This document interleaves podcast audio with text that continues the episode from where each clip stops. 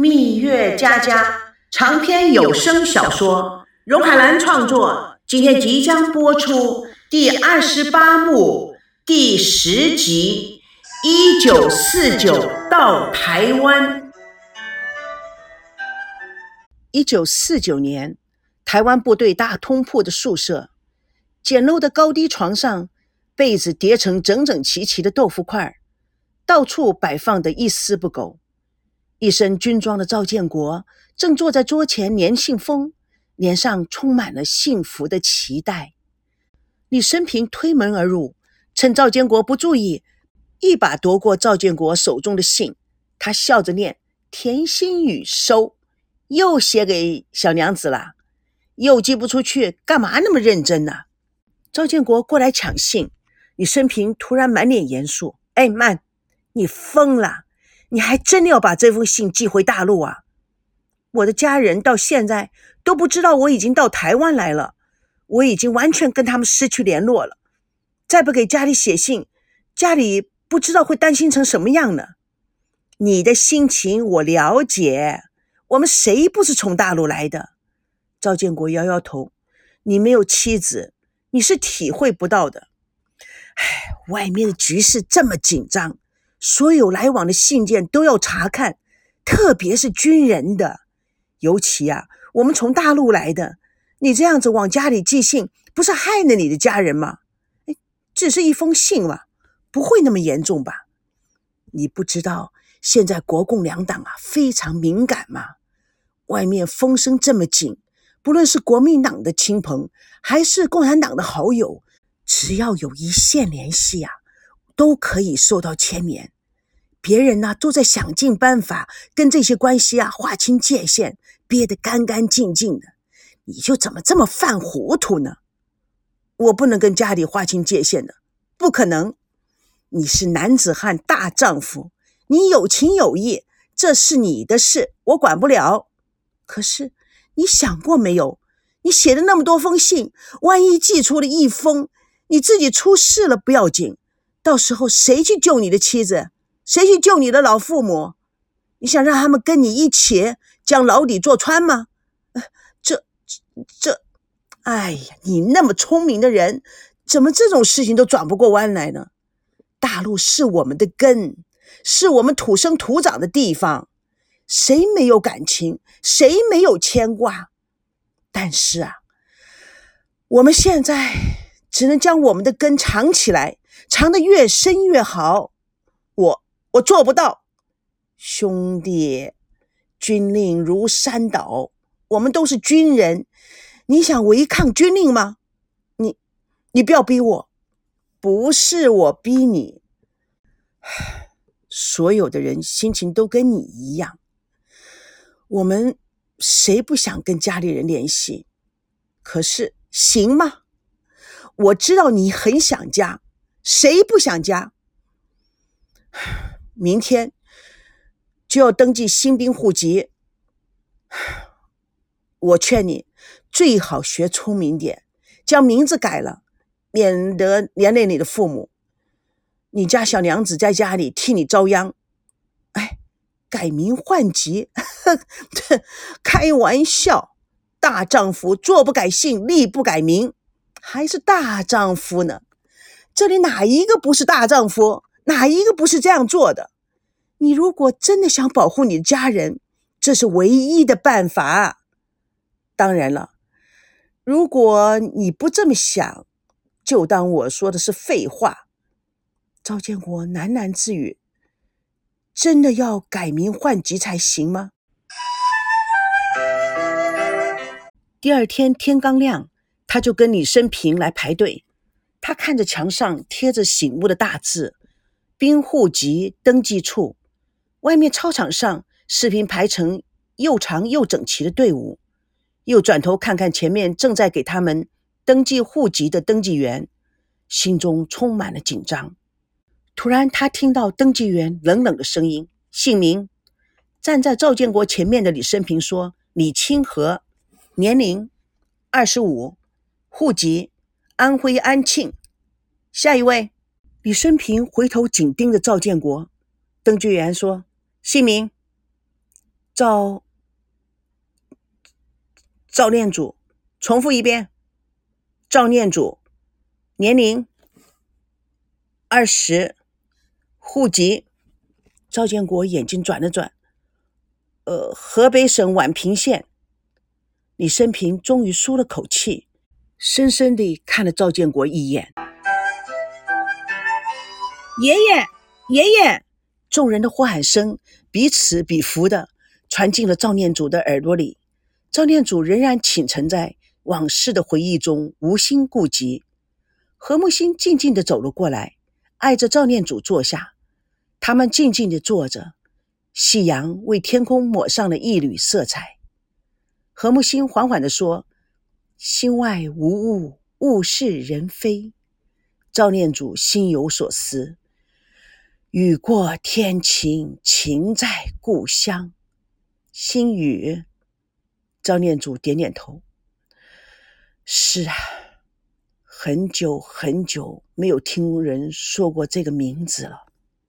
何木心有些惊讶，也不惊讶，想到给自己猜对了，但是他转移了话题。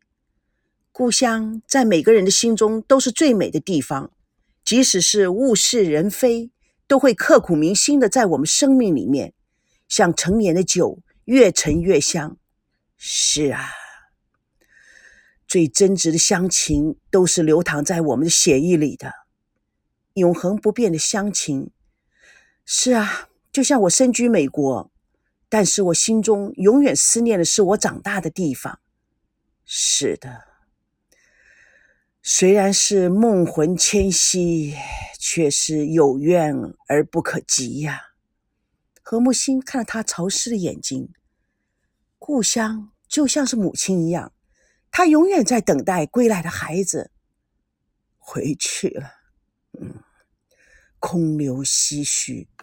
何木星心里存了个大大的问号。呃，是太渴望了，就认为不可能；太思念了，就以为不是真的。渴望。呵呵，怎么不是呢？只可惜月转星移呀，人事全非。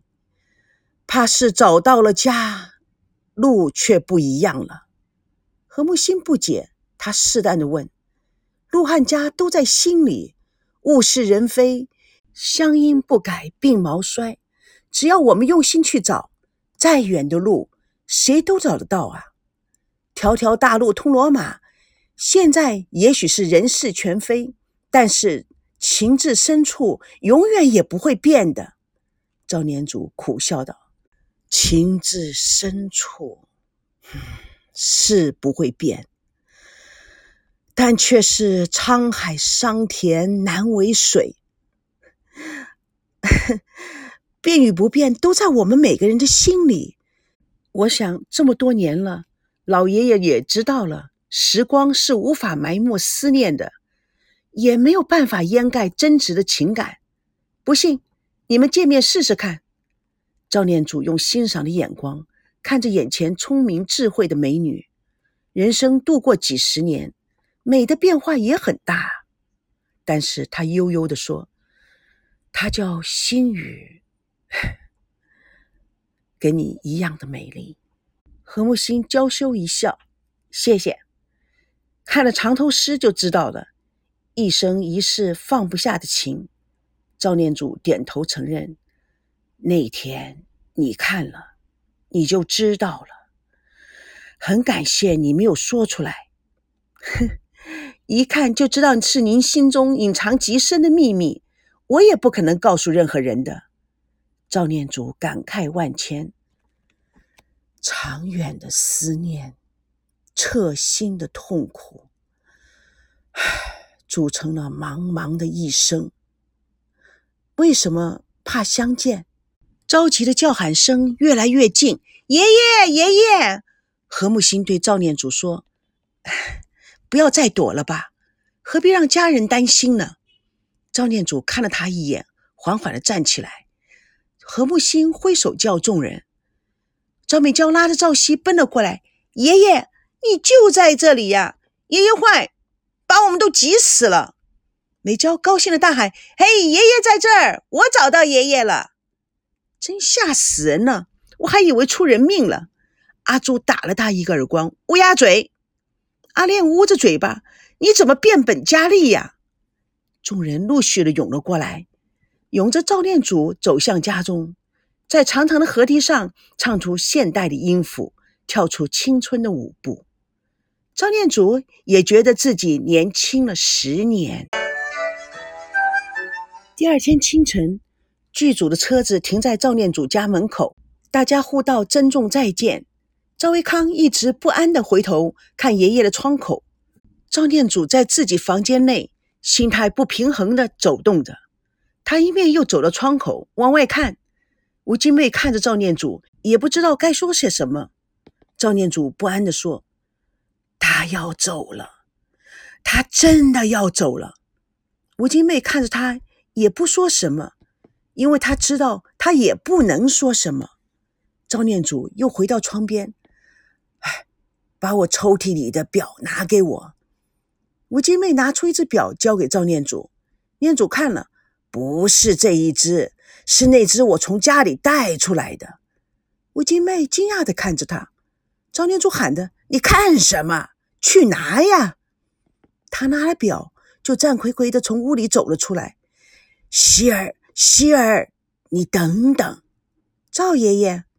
赵念祖小心翼翼地拿出怀表。放在赵熙的手中，这是我从大陆带来的唯一的纪念品，你拿去做纪念吧。哎，爷爷，我我我我不能拿这个。赵念祖双手握紧了赵熙的手，不肯松开。孩子啊，拿着吧。赵爷爷没有什么值钱的东西，只有这个跟了我六十多年，我用了一辈子。我父亲亲自送给我的表，赵爷爷，这么珍贵的纪念品应该送给赵伯伯或者是维康他们的，我不能。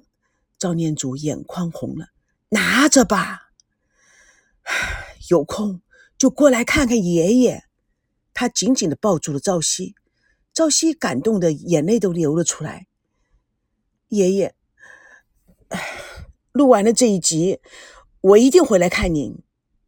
赵念祖缓缓地松开了赵熙的手，剧组的人离别情重，皆无声地挥手上车，车相继飞驰而去。赵念祖目送着远去的车子，觉得心中一块肉也被挖走了。蜜月佳佳与你为伴，主播荣海兰与各位空中相约，下次共同见证。第二十八幕第十一集《不悔之爱》。